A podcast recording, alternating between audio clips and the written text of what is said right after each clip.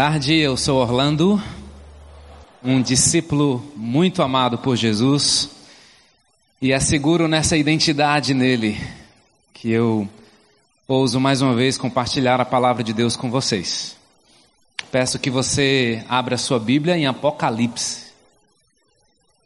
Apocalipse capítulo 3, verso 14. Eu vou pedir que você, se possível, fique de pé.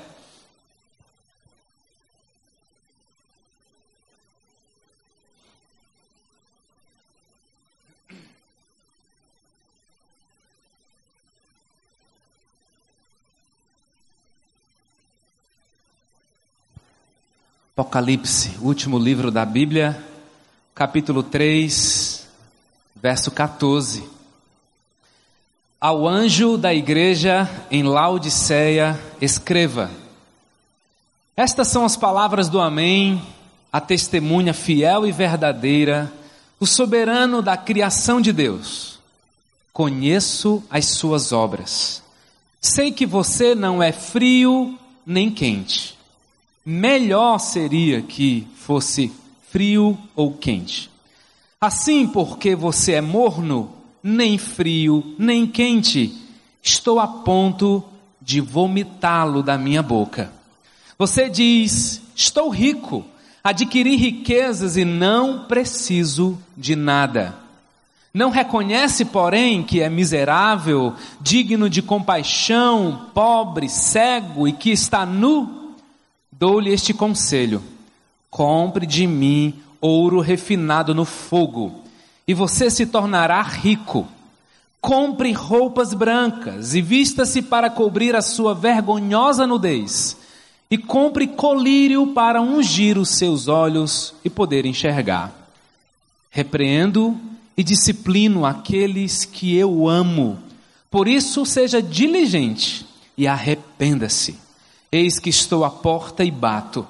Se alguém ouvir a minha voz e abrir a porta, entrarei e cearei com ele e ele comigo.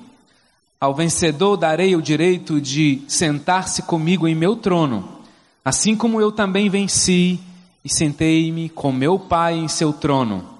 Aqueles, aquele que tem ouvidos para o Aqueles que têm ouvidos ouça o que o Espírito diz as igrejas. Queria convidar você a orar, a se concentrar nesse instante. Queria convidar que você começasse a sua oração. Que você colocasse suas palavras, seu coração, sua mente diante de Deus. Convide o Senhor para falar a você. Convide o Senhor para Ele te surpreender nessa tarde e noite. Convide o Senhor para penetrar nos escondidos, nos, nos mais escondidos recônditos da nossa alma, para que Ele possa falar com você, para que Ele possa trazer um avivamento sobre sua vida, para que Ele traga um engajamento na sua missão. Pai, seja bem-vindo aqui, Senhor. Como é bom cantar e te adorar. Como é bom te oferecer das coisas mais espirituais, das coisas que nós declaramos como materiais, mas o Senhor nos convida a te entregar tudo, tudo, Senhor. Dar sempre o melhor para ti. Eu quero rogar que o teu Santo Espírito sopre sobre nós eu quero te pedir, Senhor, dono desta igreja, Senhor desta igreja, que tens o controle dos líderes, dos membros, dos grupos, dos ministérios, que tens, Senhor, o controle de tudo, possa nos guiar nessa tarde e noite. Nós dependemos. Nós somos desesperadamente loucos e dependentes de Ti, Senhor. Socorre-nos, Senhor. Aqueles que precisam de uma intervenção urgente, nessa noite, arrebata essa pessoa das mãos da ansiedade, das mãos das drogas, das mãos do inimigo traz para ti, Senhor. Atrai o nosso coração para ti. E onde quer que a nossa mente esteja, onde quer que o nosso coração esteja, nessa tarde nós depositamos, nós declaramos e nós trazemos cativo a ti, Senhor. Cativo a ti, nossa mente, nosso coração, porque nós precisamos sair daqui sendo desafiados por Ti. Nós não estamos aqui perdendo tempo, Senhor. Nós estamos aqui investindo no nosso relacionamento contigo, pedindo que o Senhor nos leve às alturas, a voar como águias. Ah, Senhor, a sonhar os Teus sonhos, a fazer aquilo que o Senhor quer que façamos. Dá-nos a Tua visitação nesse lugar que cesse as conversas, que cesse a tecnologia, que cesse, Senhor. Vem, vem sobre nós. Nós pedimos isso na dependência e na ousadia do teu espírito, pedindo que o Senhor faça aquilo que está no teu coração. Em nome de Jesus. Amém. Amém. Pode sentar.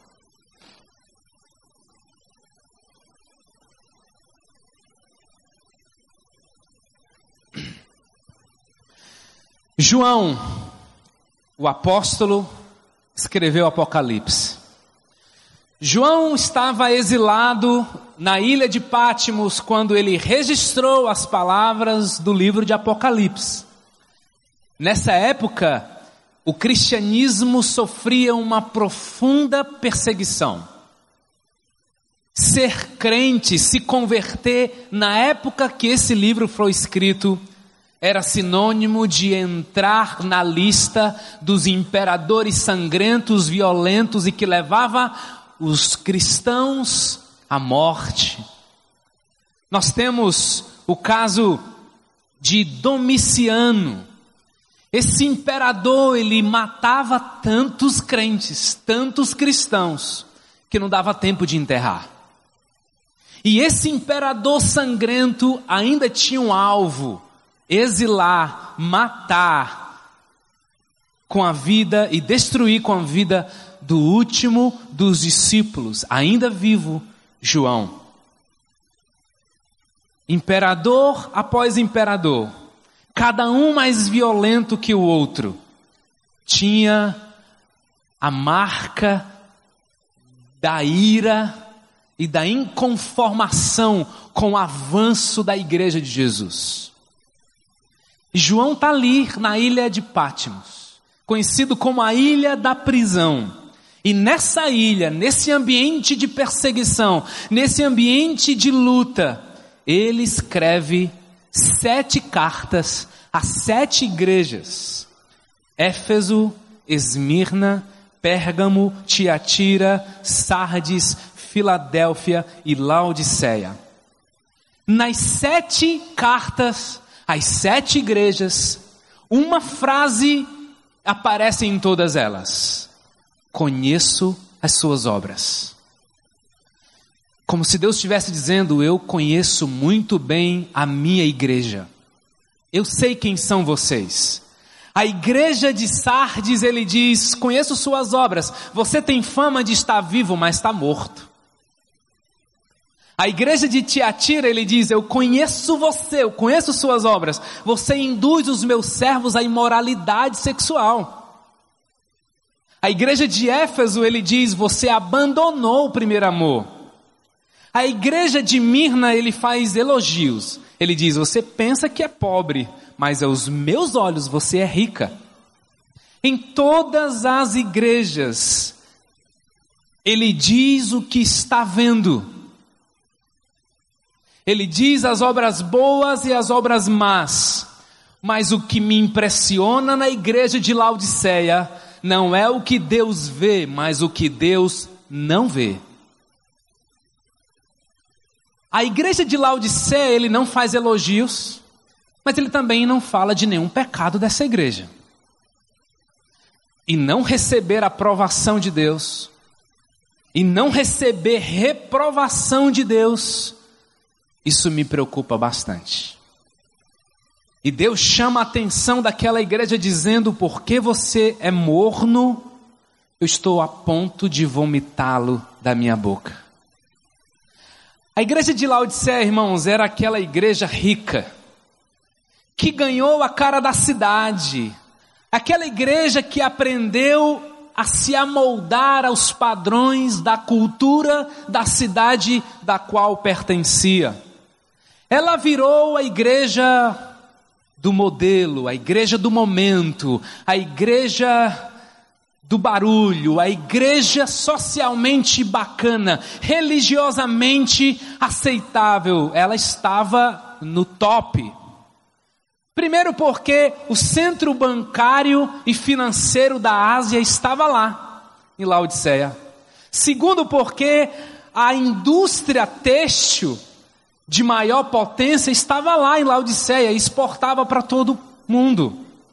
O centro médico com especialidade em oftalmologia estava lá em Laodiceia. O centro das águas térmicas, das águas terapêuticas. Por isso essa ilustração do morno.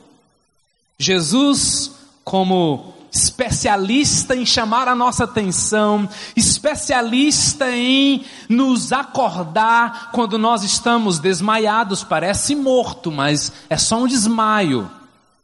Dá uma sacolejada, tem alguma técnica para isso, com certeza, né? É, mas dá uma sacudida aí que ele acorda. Jesus sabendo muito bem, porque ele conhecia aquela igreja, ele usa a conversa, o contexto cultural, comercial, medicinal para alcançar o coração daquela igreja. Porque Jesus tem um mapa da nossa vida em suas mãos. Jesus tem a tomografia da nossa vida espiritual em suas mãos. Mas o que que havia naquela igreja? O problema dessa igreja, queridos, não era teológico, não era moral, essa igreja até estava bem, ela não estava sofrendo perseguição, porque ela é a igreja da moda. Não tinha escândalo, tinha membros muito influentes na cidade, mas ela tinha um problema. Ela dava opinião, ela tinha opinião de si mesma. O problema dessa igreja é que ela estava satisfeita nela mesma. Poxa, nós somos tão bacana, que legal, que, que legal que criou-se nessa igreja um senso de acomodação. Essa igreja tornou-se autossuficiente. Essa igreja perdeu seu vigor espiritual. Faltava ali um fervor espiritual. Era uma igreja que estava em cima do muro. Que para conhecer de verdade tinha que ter intimidade com Jesus tinha que estar dentro, porque assim, a olho nu, muito bacana essa igreja. Eles não eram incrédulos, mas eles também não eram fervorosos. Eles até tinham pessoas se convertendo o tempo todo, as pessoas entregavam suas vidas a Jesus, mas elas não entregavam suas vontades a Jesus. Era uma igreja que frequentava bem os cultos, mas não se engajava com a vida da igreja. Então, nós precisamos ter um cuidado aqui para o fogo não se apagar. Se não avivar, se não mexer com o braseiro, o fogo vai se apagar. E, e antes que você se apresse em dizer que história de fogo é esse, Orlando, na IBC, fogo, calma. Fervor aqui, fogo aqui, não é um símbolo de fanatismo. Fanatismo é, é uma emoção que não tem respaldo no conhecimento e nas escrituras. Mas se você tem conhecimento de Deus, se você tem conhecimento da palavra de Deus e o seu coração não é inflamado, alguma coisa está errado. Morno aqui é estar apático na presença de Deus. Morno aqui é estar apático ao mover de Deus. A autoconfiança dessa igreja era absolutamente incontestável. Eles eram autossuficientes. E não caia na cilada que tudo está bem. Igreja Batista Central Não caiamos na cilada de uma vida confortável. É preciso ir mais fundo. Cuidado, vamos ter cuidado com a vida religiosa, porque a religião nos deixa na superfície. E o que Deus quer de nós é mais profundidade. A igreja estava orgulhosa com a sua riqueza. A igreja aqui de Laodicea estava orgulhosa das suas roupas, estava orgulhosa sua, dos seus óculos de última geração, das suas lentes de contato. Pare de pensar que és rico quando você é um mendigo. Essa é a alerta de Deus. Quando Deus olha para a minha vida, o que é que Deus diz? Quando Deus olha para a sua empresa, o que é que Deus diz? Deus olhando agora para o nosso GR, o que é que Deus diz? Como Deus me vê? Um coração ardente ou um coração frio? Ou um coração morno? Onde nós estamos? Se você se encontra frio, desanimado, se sentindo derrotado, se sentindo um lixo, essa palavra é para você. Se você se encontra apaixonado, fervoroso, com um vigor espiritual renovado, também é para você essa palavra. Mas se você está morno, em cima do muro, surfando sobre as ondas, parece que é, mas não é, parece que está, mas não está, essa palavra é principalmente para você. Qual era o problema da igreja de Laodiceia? Eles eram mornos. O que faltava para eles? Era amar a Deus? Não. Era amar a Deus de todo o coração. Porque eles amavam a Deus, mas eles amavam a Deus superficialmente, religiosamente, amigavelmente. Não dá para saber se essa pessoa é amigo de Jesus ou se ele é um amigo do amigo de Jesus. Não dá para saber. Porque ele está no meio de todo mundo, ele está na multidão e ele fala, mas a gente não sabe. Deus sabe. Qual era o problema daquela igreja? Eles nem amavam profundamente, irmãos, e nem abandonavam de uma vez. Eles eram rasos. Eles não tinham brigas, não discordavam, não tinha problema nenhum, mas também não amavam de forma sincera. Eles não mentiam, não roubavam, não eram corruptos, mas também não eram generosos, também não eram cheios de compaixão. Deus está dizendo: esse tipo de gente é indigesto para mim. Eu estou a ponto de vomitá-lo. É como se Deus dissesse: esse povo canta, mas eu não ouço o som da adoração. Esse povo até chora, mas é muita emoção. Eu não escuto o som do arrependimento. Esse povo, eles até dão oferta, mas eu não vejo generosidade na atitude diária, no trânsito, em casa, no trabalho. Eu não vejo isso. Por isso que em Marcos 7,6 tem uma palavra dura. Bem profetizou Isaías a respeito de vós, hipócritas. Esse povo honra-me com os lábios, mas o seu coração está longe de mim. É como se Deus estivesse olhando para nós, IBC, e disséssemos: discípulos da IBC, vocês têm os melhores empresários dessa cidade. Vocês são os maiores produtores de grãos, de carne, de milho, de soja. Vocês são ricos, mas o fato é como vocês vivessem como pobres. É como se Deus olhasse para nós e disséssemos: vocês têm os melhores produtores de roupas finas, de roupas de marcas, vocês exportam para todo o Brasil, mas vocês vivem como se estivessem nus. IBC, vocês são um povo rico, um povo próspero, mas vocês não estão se enxergando como pobre. Que o Espírito de Deus possa nos constranger nessa tarde e noite. E no nome de Jesus, antes que você se levante, antes que você conclua qualquer coisa, aquieta o seu coração. Provérbios 3, 11 e 12 tem uma palavra para nós, e eu gosto desse texto porque ele começa a dizer: Meu filho, não despreze a disciplina do Senhor, nem se magoe com sua repreensão. IBC, não se magoe, não, não fica apreensivo, porque Deus disciplina quem ama, e a igreja, e essa carta à igreja de Laodiceia, é uma carta para nós também. Essa carta é para a igreja, essa carta é para nós.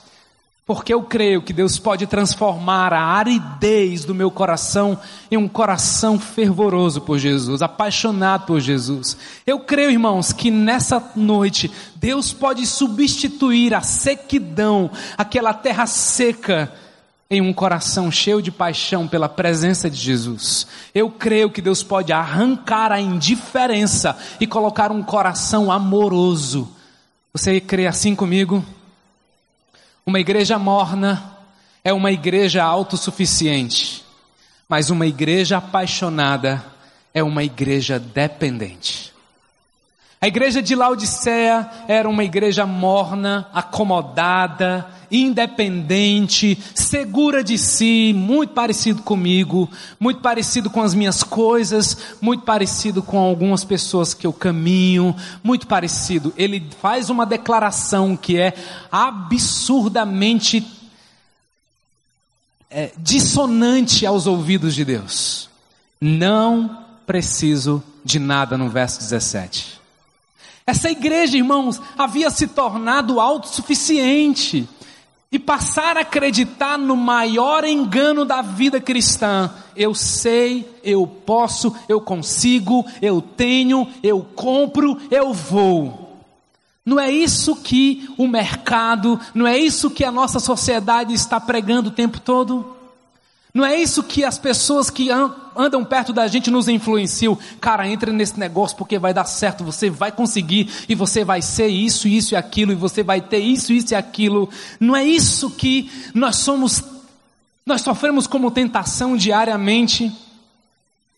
Nenhum problema em conseguir coisas. O problema é a autossuficiência, é confiar no meu braço, na minha inteligência, na minha influência e dizer: Eu não preciso de ajuda, eu não preciso de pessoas, eu não preciso da minha esposa, eu não preciso de GR, eu não preciso da igreja, eu não preciso nem lá, eu fico em casa mesmo assistindo pela internet. Eu fico, não, não precisa nem ir, não, só aqui tá bom.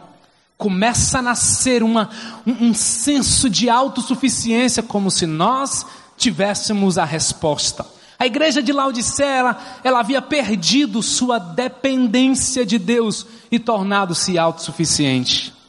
Um cristão autossuficiente, irmãos, faz perguntas muito estranhas, ou, e às vezes com muito sentido, mas porque parte de um coração fora da sintonia de Deus. Por exemplo, o que Jesus me dá para eu segui-lo? O, o, que é que eu vou ganhar se eu me converter, por exemplo? Você está aqui, foi convidado, está ouvindo a palavra já há um tempo, o que é que eu vou ganhar com isso? Aliás, Orlando, depois que eu me converti, as coisas começaram a dar errado.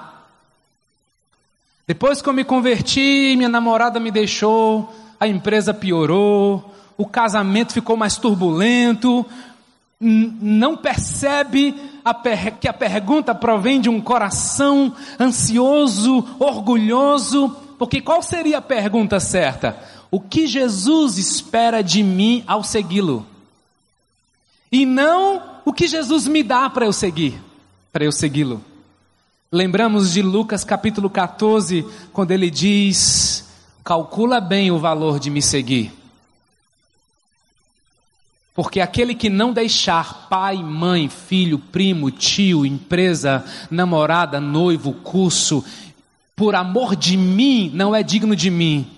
É óbvio que o texto não é uma apologia, deixa essas coisas porque não são importantes. Não, Deus está dizendo: eu preciso ser o centro, eu preciso ser o primeiro. Se eu não for o primeiro, eu não sou sócio, eu não posso ser sócio. Ou eu sou rei, ou eu comando, ou eu sou dono, ou você vai ficar só me convidando e de vez em quando eu vou lá te ajudar porque eu te amo, porque você, você é menina dos meus olhos. A igreja de Laodiceia não deixou de ser igreja, certo? É igreja amada, Jesus vai lá, socorre a gente, aí a gente começa a conversar e diz assim, é, pela misericórdia de Deus, pela misericórdia de Deus. Irmão, quando, até quando você vai viver só pela misericórdia de Deus? Vamos amadurecer, vamos viver pela vontade de Deus. A vontade de Deus está clara, está estabelecido, e Ele tem exigências para nós. Jesus está dizendo assim: acorda aí, Orlando, você está enganado. Para de colocar condições para mim. Por sinal, antes de você apresentar suas demandas, eu tenho minhas condições. Quer ser meu discípulo? Não dá para servir a Deus e ao dinheiro. Lembra que o pastor acabou de falar? Não dá para acumular essa teoria do acumular. Quanto mais eu acredito que nada que se acumula é de Deus, irmãos. Nem a gordura que está na nossa barriga, na minha barriga. Não é de Deus, não, porque tem raiz num pecado chamado glutonaria. Acumular não é de Deus. Deus dá, não acumula. Porque a traça e a ferrugem vai corroer. Quer ser meu discípulo? Você precisa morrer para si mesmo. Você precisa entregar seus direitos. E quantas vezes nós deixamos de nos encontrar com Deus? Quantas vezes nos deixamos de nos encontrar com a presença de Deus por conta de uma agenda cheia? Quantas vezes deixamos de servir a Deus por constrangimento do, do namorado? É, ele não gosta que eu vá servir. Quantas vezes deixamos de, ser, de, ir no GR por constrangimento do filho, por constrangimento de qualquer ventinho que passa na nossa vida e nos esquecemos que devemos buscar em primeiro lugar. Eu gosto dessas expressões da Bíblia porque Deus não dá margem para questionar, é buscar em primeiro lugar. Ame, aí ele qualifica, ele diz, me ame de todo, não recebo metade, não recebo mais ou menos, mas o que é que nós fazemos? Nós somos tentados a deixar, a procrastinar e a dizer que as coisas são importantes ou menos importantes. Autossuficiente tem uma mania de decidir as coisas por si mesmo, é impressionante te vai aconselhar o camarada e diz assim, aí, o que é que o que é que está rolando? Pai, eu já decidi isso, já decidi isso, o que é que você acha? Você já decidiu, eu não acho nada. Será que... Mas aí eu te pergunto, e Deus? Se você perguntou qual é a vontade de Deus, perguntar a vontade de Deus, Orlando, não dá tempo. A reunião já é amanhã, tem que comprar hoje, porque a promoção acaba hoje. Não é assim? Assiste as propagandas e hoje, e hoje. Só nessa segunda-feira, né? Do papoco, sei lá aí. Só segunda-feira. Porque o autossuficiente tem essa mania de decidir. Então a pergunta certa não é qual é o seu preço, mas o quanto você está disposto para pagar para seguir a Jesus. Não sejamos autossuficientes, sejamos dependentes de Deus.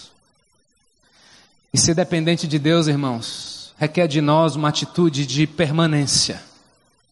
João capítulo 15: Sem mim nada podeis fazer. Verso 5. Mas no verso 1 ele diz: Eu sou a videira verdadeira, e meu pai é o agricultor, e vocês são os ramos, e todo ramo que estando em mim não der fruto, ele corta, mas aquele que dá fruto, ele poda para que dê mais fruto ainda, porque sem mim nada podeis fazer. Não podemos fazer nada sem dependência de Deus. Vamos depender mais dele? No verso 4 diz: permaneçam em mim. Relacionamento. No verso 7 ele diz: permaneçam nas minhas palavras, encontro diário com a palavra de Deus. No verso 9 ele diz: permaneçam no meu amor. Para quê? Para que vocês deem frutos? Não. Para que vocês deem muitos frutos. Uma igreja morna é uma igreja que não se arrepende, resistente, uma igreja com que precisa de muito tempo para o camarada se render e se quebrantar. Uma igreja apaixonada é uma igreja santa, irmãos. Verso 19 diz: Eu repreendo e disciplino aqueles que amo, por isso seja diligente e arrependa-se. Qual é o caminho que Deus nos propõe então para vivermos uma vida fervorosa e radicalmente apaixonado por Ele? santidade. Sem santidade é impossível ter um relacionamento fervoroso com Jesus. E o arrependimento, ele é o caminho que me leva para mais perto de um Deus santo. Por sinal, Deus já nos deu uma posição de santos, tá certo? 1 Pedro 2,9 diz que o resultado da obra de Cristo em mim é parte da minha nova identidade, por isso eu sou geração santa. Ele que falou isso sobre mim. Você é santo por causa do sangue de Jesus. Eu sou santo por causa do sangue de Jesus. Porque quando um camarada chega para mim para acusar-me, Deus está dizendo assim: calma aí, eu não estou vendo, não, eu só estou vendo o sangue de Jesus sobre a vida do Orlando. Calma aí, está te acusando, porque nele nós somos inculpáveis. Ele nos olha através das lentes do sangue de Jesus, ele nos declarou santo, mas também preciso entender que santidade é uma condição. Deus nos deu uma condição de santos. A Bíblia diz que eu sou santo e ao mesmo tempo eu devo me santificar. 1 Pedro 3,15: Antes santifiquem Cristo como Senhor no coração. Apocalipse 22, 11: Continue o injusto a praticar a injustiça. Que conselho, hein? Como pai do filho pródigo, eu quero ir. Tá bom, meu filho? Você quer ir? Continue o imundo na imundícia. Mas ele também diz: continue o justo a praticar justiça.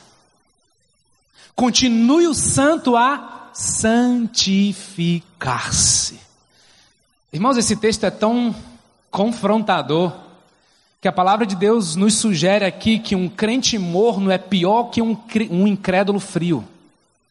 Vou repetir: um crente morno é pior do que um incrédulo frio.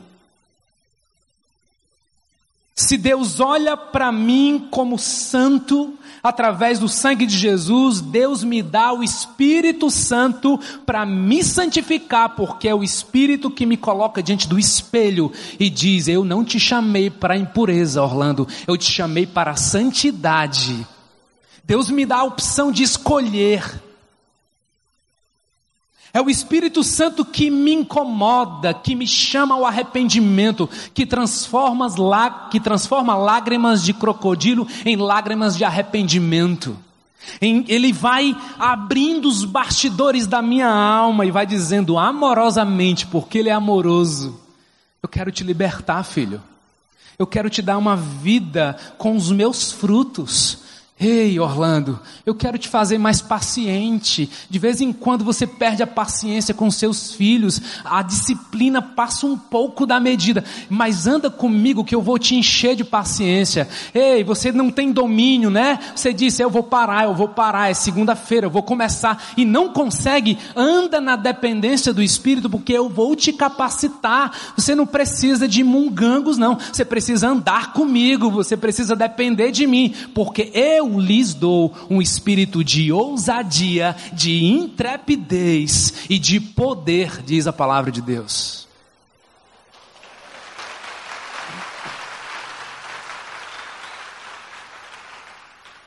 Santificação é posição, mas também é condição. É não usar da minha posição de santo e amado para dar ocasião à carne, usando da liberdade como desculpa para viver como bem entender. Mas tem uma palavra que é maravilhosa de esperança para nós, quando se trata de santidade. Talvez até aqui você está dizendo assim, poxa, só confronto, né? Mas olha uma promessa que tem em Josué capítulo 3, verso 5. Josué ordenou ao povo: santifiquem-se, pois amanhã o Senhor fará maravilhas entre vocês. Josué, nós já somos santos, já somos povo santo, Josué. Nós somos a nação escolhida de Israel, Josué. Então Josué está dizendo: coloque a casa em ordem. Josué está indo de encontro aos meus vícios. Mas Josué, ainda estou endividado, Josué. Eu, Josué, ainda tem um caso com aquela mulher, Josué. Josué, minha família tá um caco, Josué. Josué, não dá para resolver isso até amanhã, Josué. Então essas maravilhas de amanhã não dá, Josué, não dá. Então o que que faz, irmãos? Sai de cima do muro. Decide pela santidade, decide pelo arrependimento. Tome posição, tome decisão de viver vida santa. Porque Deus não suporta vida dupla, Deus não suporta vida morna, e o caminho é o arrependimento sincero. Porque estar consciente do erro não é a mesma coisa de estar arrependido. É, eu reconheço que vacilei. Aí amanhã faz de novo. Poxa, é, reconheço que vacilei. Mas aí depois faz de novo. É, poxa, eu reconheço que vacilei. Até quando? Arrependimento vem acompanhado com uma mudança de coração, com uma mudança de atitude. Arrependimento vem acompanhado com reconciliação. Ah, me perdoa, eu, poxa, eu feri você, tá, mas fica para lá que eu fico para cá. Não, arrependimento tem reconciliação. Deus está te ministrando. Reconcilia-se. Porque quem esconde os seus pecados não prospera. Mas quem os confessa e os abandona encontra misericórdia. Provérbios 28, 13. Quem confessa e deixa encontra misericórdia. A palavra de Deus está dizendo: para de fingir que está tudo bem. Revela as tuas fraquezas, seja vulnerável, como Nando ministrou o nosso coração aqui. Assume o compromisso de colocar a vida em ordem. Para de mentir para sua esposa. Resolva tratar seus traumas, seus vícios, seus maus hábitos. Experimente viver o celebrando a restauração. Pare de se enganar. Você diz, é, eu sei o que eu estou fazendo, e na hora que eu quiser parar, eu paro. Mentira. Você já falou 500 vezes que vai parar, mas não parou. Isso é um engano do inimigo de Deus. Busca ajuda, confessa, grita, pede socorro, porque sozinho não dá. Vamos parar de empurrar o casamento com a barriga. Vamos parar de empurrar o GR com a barriga. Vamos parar de fugir, homens, do nosso papel espiritual do lar. Pare, mulher, de querer controlar seus filhos, seus, seu marido. Pare de empurrar o seu relacionamento com Deus. Pare de brincar de religião. Busque intimidade com Deus. E Deus colocou em você o Espírito Santo de Deus em você. E Ele vai te mover, porque Ele é uma pessoa. Ele se entristece, Ele se alegra, sabia? Ele é uma pessoa. Ele aparece e Ele fica escondido. Orlando, mas eu eu já nem tenho mais nem tenho mais o desconforto quando eu peco, rapaz. É porque o Espírito está bem lá, bem quietinho. Ele não é convidado, ele não é manifesto. Confessa, deixa, sai de cima do muro. Vamos sair dessa vida morna porque é só destruição. Ei, irmãos, o ano está só começando, ó. Vamos dar um chute na procrastinação. Vamos dar um chute nessa vida morna e vamos decidir hoje. Até que Deus chega no auge dessa história de Apocalipse 3, que para mim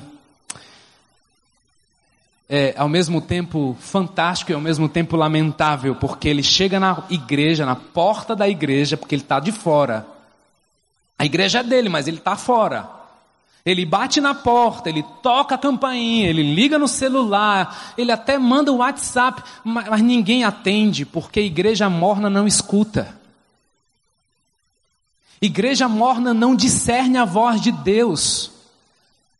Lembro-me quando fui desafiado a liderar os jovens dessa igreja, e uma das perguntas que eu fiz para o pastor Armando é: como é que eu vou fazer quando eu tiver que lidar com as manifestações demoníacas, de possessão, quando eu tiver que lidar com as coisas que eu não sei responder, que eu não sei falar, ele diz assim: Orlando, você precisa ser tão íntimo de Jesus que você não vai gastar tempo estudando a voz do inimigo.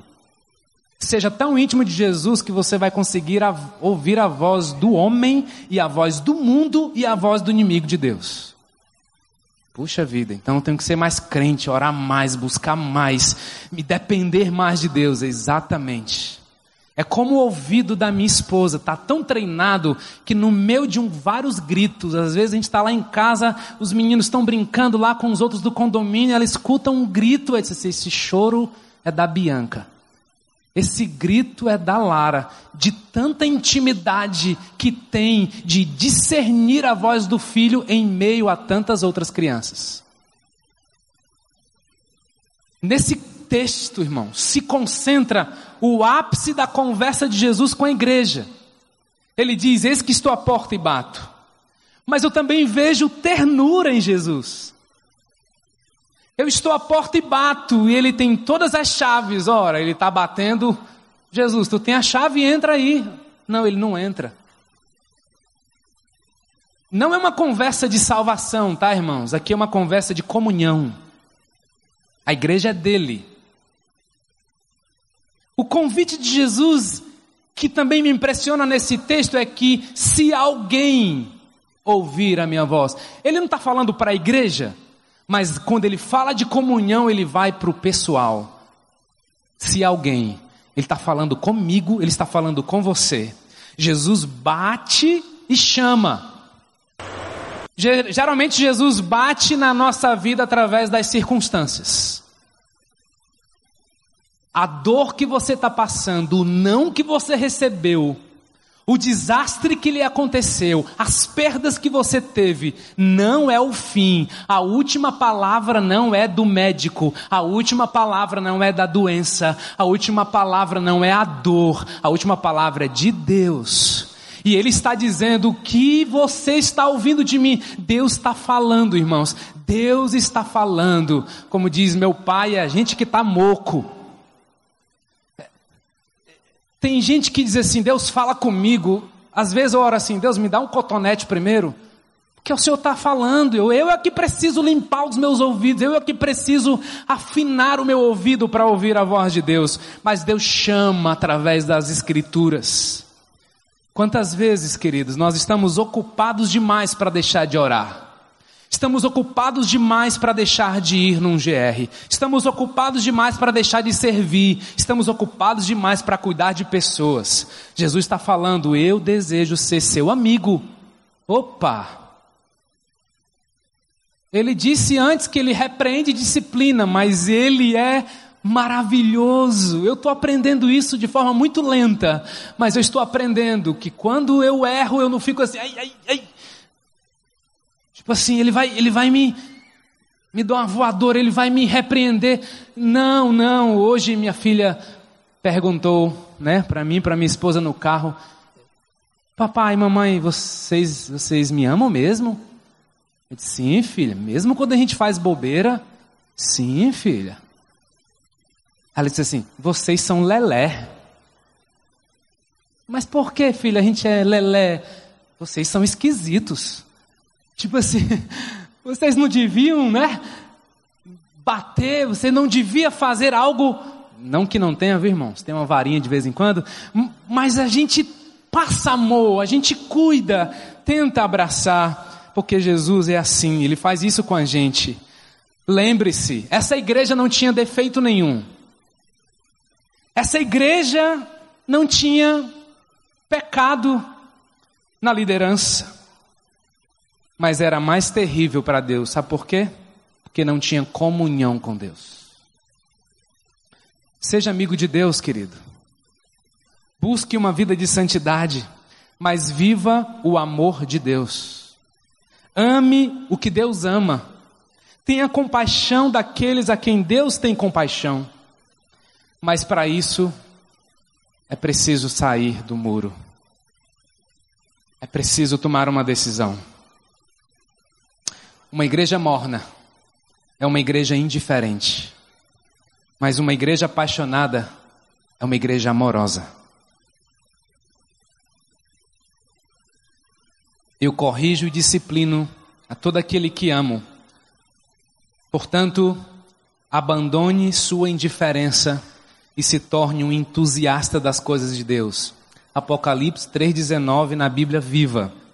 Eu corrijo e disciplino todo aquele a quem amo. Portanto, abandone sua indiferença e se torne um entusiasta das coisas de Deus. Um cristão morno, ele não tem comunhão com Deus, muito menos com as pessoas. A igreja de Laodiceia, irmãos, eles estavam tomados de indiferença. E ser morno é ser indiferente. Se você está bem lembrado, a indiferença é o oposto do amor. Não é o ódio, porque o ódio é um sentimento avassalador que vem, mas ele some. A indiferença, ele nos deixa num estado de letargia, num estado de a onda está passando, mas eu não surfo nela. O mover de Deus está acontecendo, mas eu fico só assistindo. A indiferença, ela revela a aridez do nosso relacionamento com Deus, mas ela também expõe a nossa insensibilidade em nossos relacionamentos com a esposa, com os filhos, com os vizinhos, com os irmãos do GR, com os irmãos da igreja. Ser morno é ser insensível. E se sou insensível às necessidades do próximo, eu não sentirei compaixão pelo próximo. E sabe o que é que me tira desse estado de insensibilidade? É o amor de Deus por mim. Por que, que eu sou tão insensível? Porque eu sou apaixonado por mim mesmo, pela minha agenda, pelos meus projetos. Orar é só apresentar a Deus minha ansiedade, mas e apresentar a Deus as demais coisas, o reino de Deus. Meus irmãos, quer aperfeiçoar o seu amor e deixar de ser morno? Fuja do isolamento. Quer manter sua paixão por Deus? Abandone o isolamento. Não ande sozinho, vai dar errado. Pois certamente será uma presa fácil do inimigo. Quer manter seu relacionamento fervoroso com Jesus? Ame as pessoas, porque elas nos desafiam. Não com interesse, não com a intenção de vender as minhas ideias, mas se importar com elas. Não é entrar num grupo para vender uma, um programa, um treinamento, um curso, um produto, um serviço.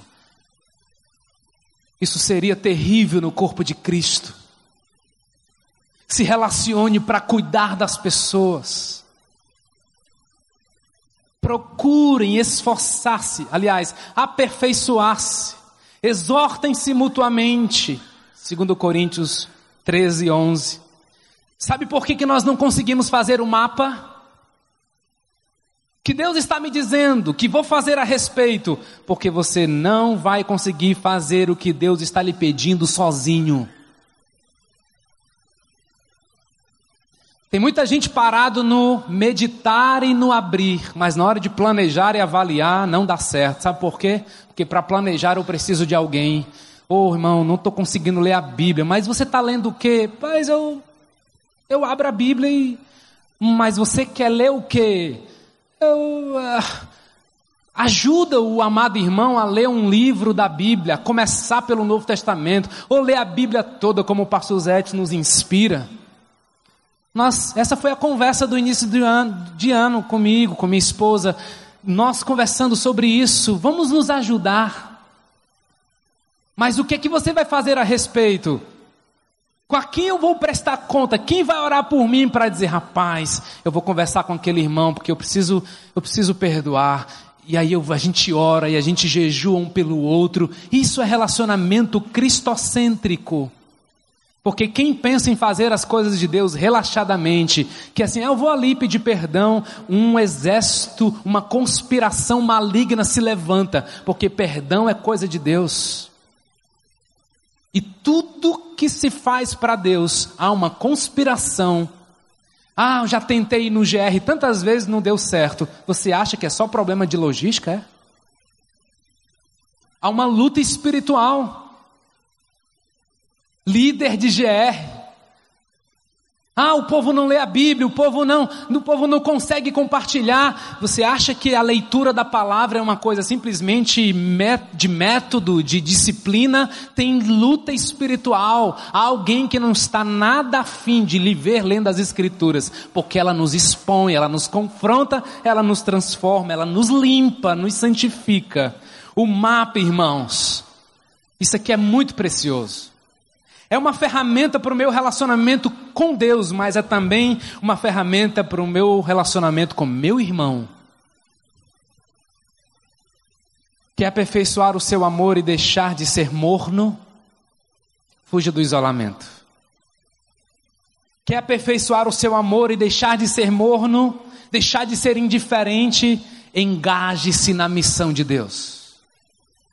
Cuide de pessoas Discipule pessoas, ore por elas. Ninguém jamais viu a Deus.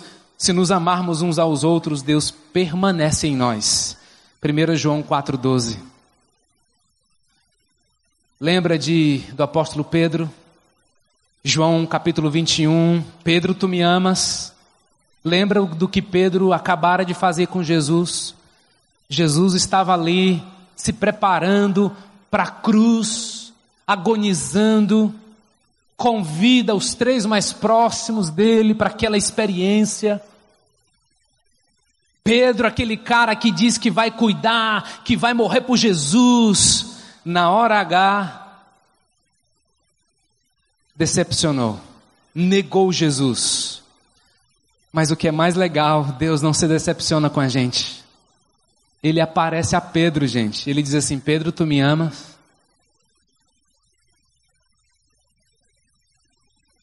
Essa palavra me ama, aqui é, é, é do grego ágapia.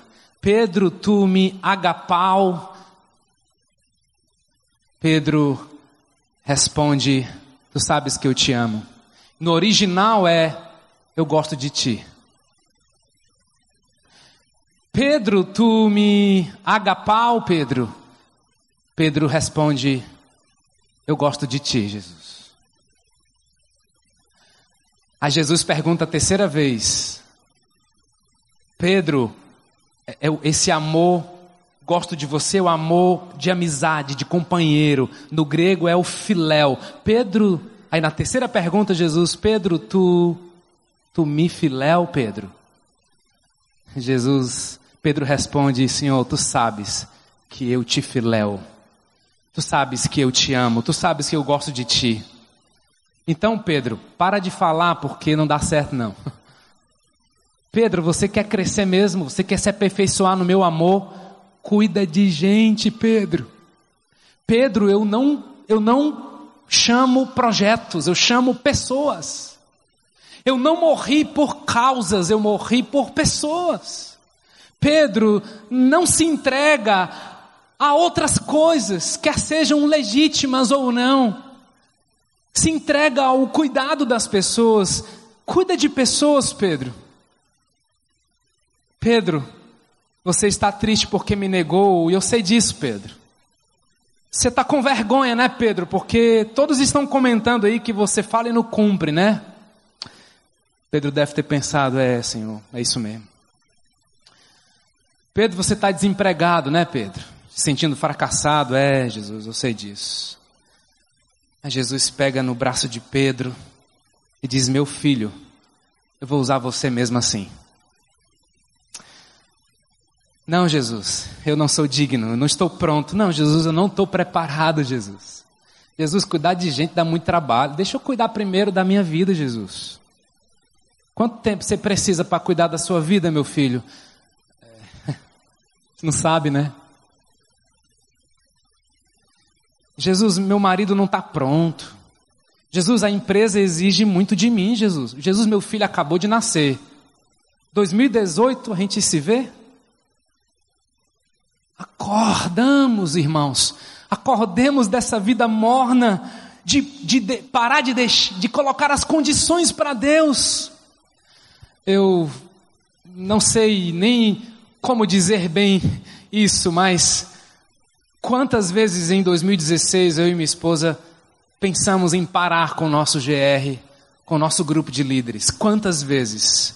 Tudo complicado, as finanças com dificuldade, é, pessoas para nos ajudar em casa, um problema, a saúde das crianças, tudo conspirava. Mas existia um fervor e uma paixão que nos mantinham acesos. E disse: Isso não é opção, cuidar de pessoas é a missão, é a prioridade de Deus, nós não podemos fazer isso. Jesus, eu estou começando um novo negócio aí, dá um tempo aí, Jesus. Daí nós vamos procrastinando priorizar o reino de Deus e não sabemos porque a nossa vida não tem frutos. Porque o meu coração está no tesouro errado. Meu coração está no dinheiro, meu coração está no filho, meu coração está na empresa, meu coração está nos estudos. E nos esquecemos da paixão prioritária de buscar a presença de Deus e de servir e de buscar o reino de Deus e a sua justiça. Tem muita gente usando esse texto fora do contexto, barganhando com Deus. É, eu vou servir a Deus em primeiro lugar porque as outras coisas, ou seja, as minhas coisas, que não tem nada a ver com os últimos 32 versículos. Não se preocupe com o que é vez de comer, não se preocupe com o que é vez de beber. Deus está dizendo que você acha que precisa, você não precisa porque eu vou te sustentar, eu não vou deixar faltar nada, eu vou cuidar de você, mas a minha graça te basta? Dá certo? Só a graça? Ou você precisa de mais alguma coisa? Deus está dizendo, graça e dinheiro no mesmo patamar de prioridade, não dá certo, companheiro. Tô fora.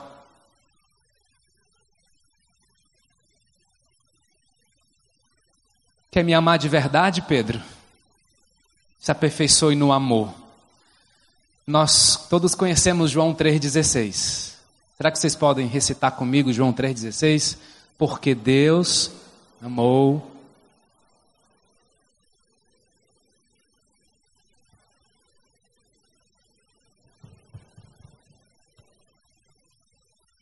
Você sabe o que é que 1 João 3,16 diz? Para você guardar essa referência. João, mesmo que escreveu o Apocalipse. Nisto conhecemos o que é o amor. Jesus Cristo deu a sua vida por nós e devemos dar a nossa vida por nossos irmãos. Se alguém tiver necessidade, não se compadecer dele, como pode permanecer nele o amor de Deus?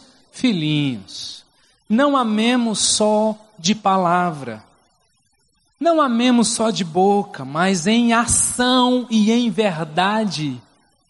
E sabe qual é o melhor ambiente para você amar de verdade, irmãos? Com pessoas. Você já prestou atenção naqueles rapazes que até ele se casar, ele não lavava uma louça? Mas ele se casou e se fez necessário lavar uma louça.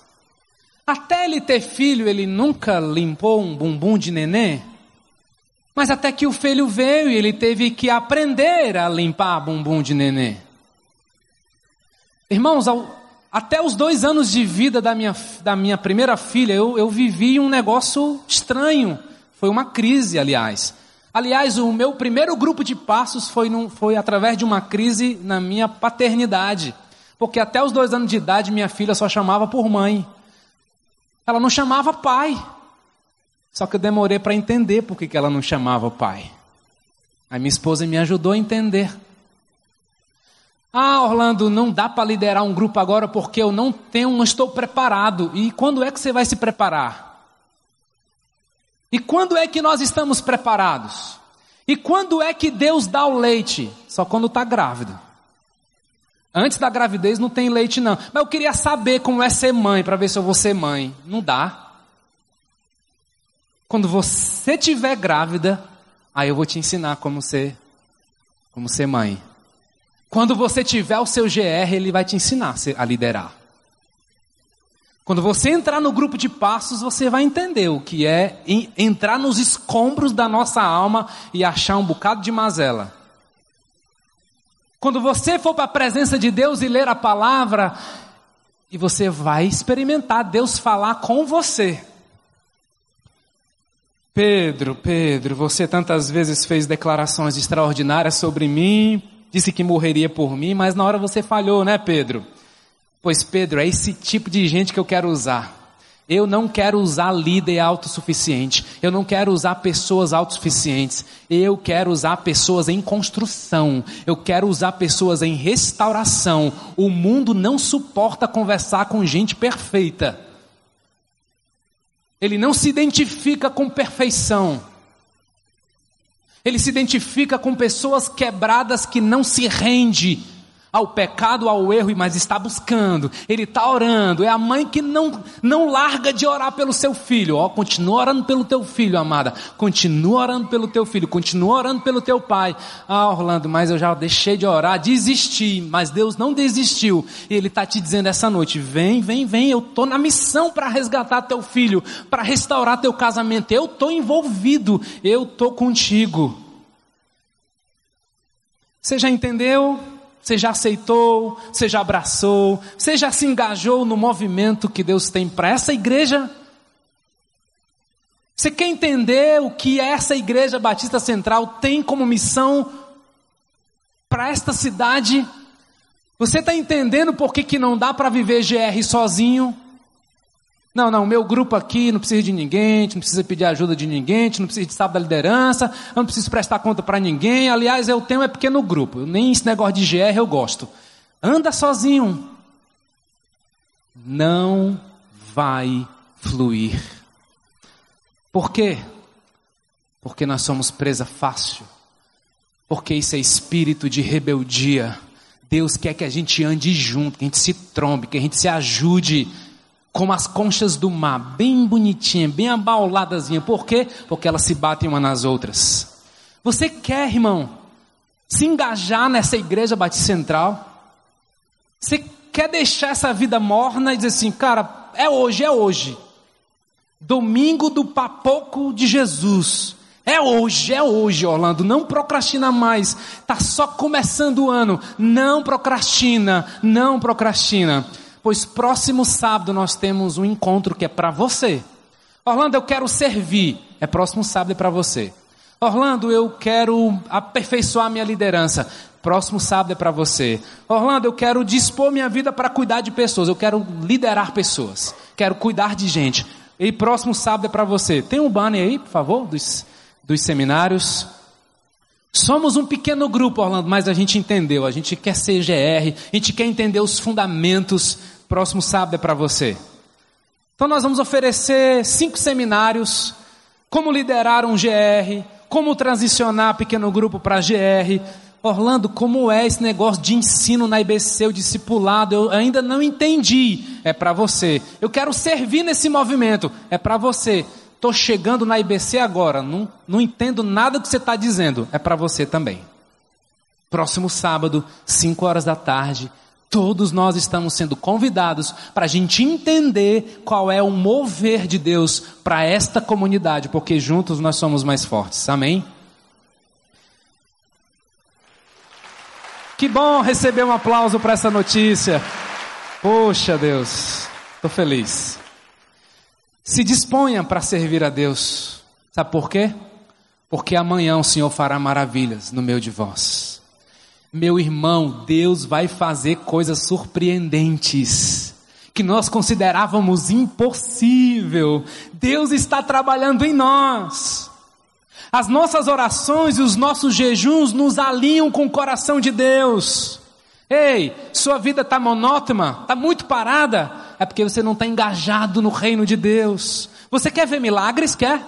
Você não vai ver milagres na telinha da Globo, não, companheiro. Desculpa. Milagre é na missão. Milagre é apaixonado pelas coisas que Deus é apaixonado. Olha, irmão, eu nunca vi um crente parado que não tem uma crítica. Porque quando a gente está parado, observando, analisando, não engajado, a gente só vê as rachaduras. A gente só vê as ferrugens desse reino. E você vai ver mesmo, viu? Porque Deus não está atrás de homens perfeitos. Deus está atrás de homens e mulheres em construção. Talvez você está aqui dizendo assim, Orlando, você não sabe o que é cuidar do estado que minha mãe está nesse momento. Pois, meu irmão, faça do cuidado da sua mãe o seu perfeito e melhor ministério. Orlando, você não sabe o que é liderar a empresa com tantas pessoas, com tantos funcionários, com tanto homem com a vida quebrada, pois homem de Deus cuida dessas famílias da sua empresa. Ah, Orlando, você não sabe o que é dar assistência para os meus vizinhos, porque eles me dão um trabalho, pois faz dos teus vizinhos o teu ministério, leva o reino de Deus. Reino de Deus não é só aqui, não, é principalmente lá, é essa atitude. Até quando nós vamos ficar rindo das brincadeiras impuras dos amigos do trabalho? Até quando? Quando você vai se posicionar? Ei, companheiro, calma aí, calma aí. Eu posso falar também o que eu penso? Que eu posso até ouvir você, mas eu vou falar o que eu penso. Ou então, brother, não fala que não, porque não dá não. Faz do teu trabalho um ministério. Faz da tua casa um lugar de salvação, de cuidado de pessoas. Eu conheço pessoas que estão reformando a casa porque não cabe o GR lá dentro. O GR está crescendo, ele vai mudar a casa. Deus está fazendo esse tipo de milagre. Eu nunca vi um crente parado que não veja algum defeito, alguma rachadura, mas quando a gente está engajado na missão de Deus, gente, nós nos tornamos agentes. Eu quero é mudar, eu quero é fazer parte. Ah, mas está faltando isso, pois como é que eu posso ajudar? Ah, está faltando aquilo, pois como eu posso cooperar? Quem está engajado no reino de Deus diz para ele: Senhor, está aqui minha vida. Está aqui os meus pães, os meus peixes, a minha casa, meus filhos. Está aqui a minha influência. Próximo domingo vai ter o pontapé do Geração Futuro. Eu sou pai eu sei o que é tantos domingos chegar naquele lugar e dizer: Poxa, que legal, vamos, vamos lá servir ao Senhor e nossos filhos vão ser ministrados aqui. Não, não tem voluntário hoje. Não tem voluntário hoje. Isso não é possível. Tem sim. Que Deus quer fazer em nós é nos tirar de, de cima do muro dessa vida morna e nos engajarmos no coração de Deus. E eu quero chamar, irmãos, desafiar você. Estamos encerrando. Que hoje quer tomar uma decisão. Eu vou pedir para você ficar de pé, se você se sentir tocado por Deus. Talvez você já viveu experiências lindas de oração, de intercessão. Você já foi um intercessor, mas hoje esse dom está morto. Igreja precisa de intercessores de oração. E essa noite você quer dizer: Eu quero sair dessa vida morna de oração. Eu quero que Deus reacenda essa paixão por intercessão. Você vai ficando de pé se eu estou falando, se Deus está falando do seu coração. Orlando, eu estou triste, estou decepcionado com a igreja, estou perdido, não me sinto amado, não me sinto cuidado, não me sinto amparado. Pois essa é a noite de você perdoar e recomeçar, irmãos. Se você se sente assim, deslocado, já foi muito engajado, já foi uma pessoa influente, já foi envolvido, já serviu, hoje está nos bastidores, julgando, criticando, talvez, chateado, talvez cheio de coisas. É com você que Deus está chamando. Você que servia na comunidade, no ministério, se você quer hoje sair de cima do muro, você que é empresário, que orava, que ministrava, que dava testemunho na sua empresa, hoje não acontece mais nada. Deus está chamando você para trazer um avivamento lá na tua empresa. Você que resistiu fazer parte de um grupo de relacionamento, não para ser servido, mas para servir.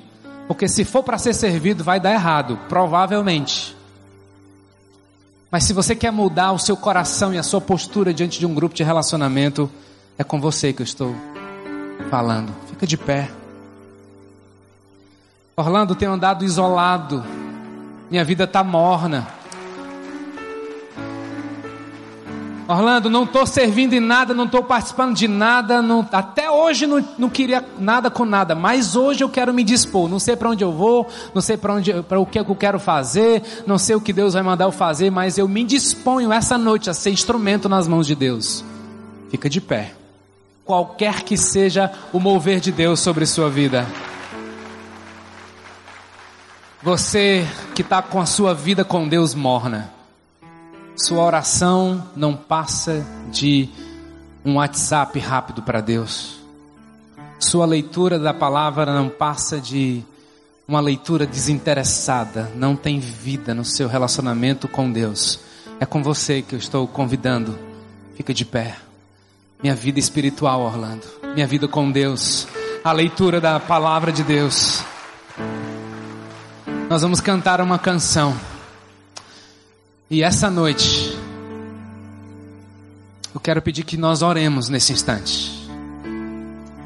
Você está aí no seu canto, ainda pensando, Deus, revela, Senhor. Deus está mexendo com você. Deus conhece o seu coração. Fica de pé. Nós vamos buscar a Deus juntos. Vamos cantar essa canção. Ainda não saiam, nós vamos orar para encerrar esse momento.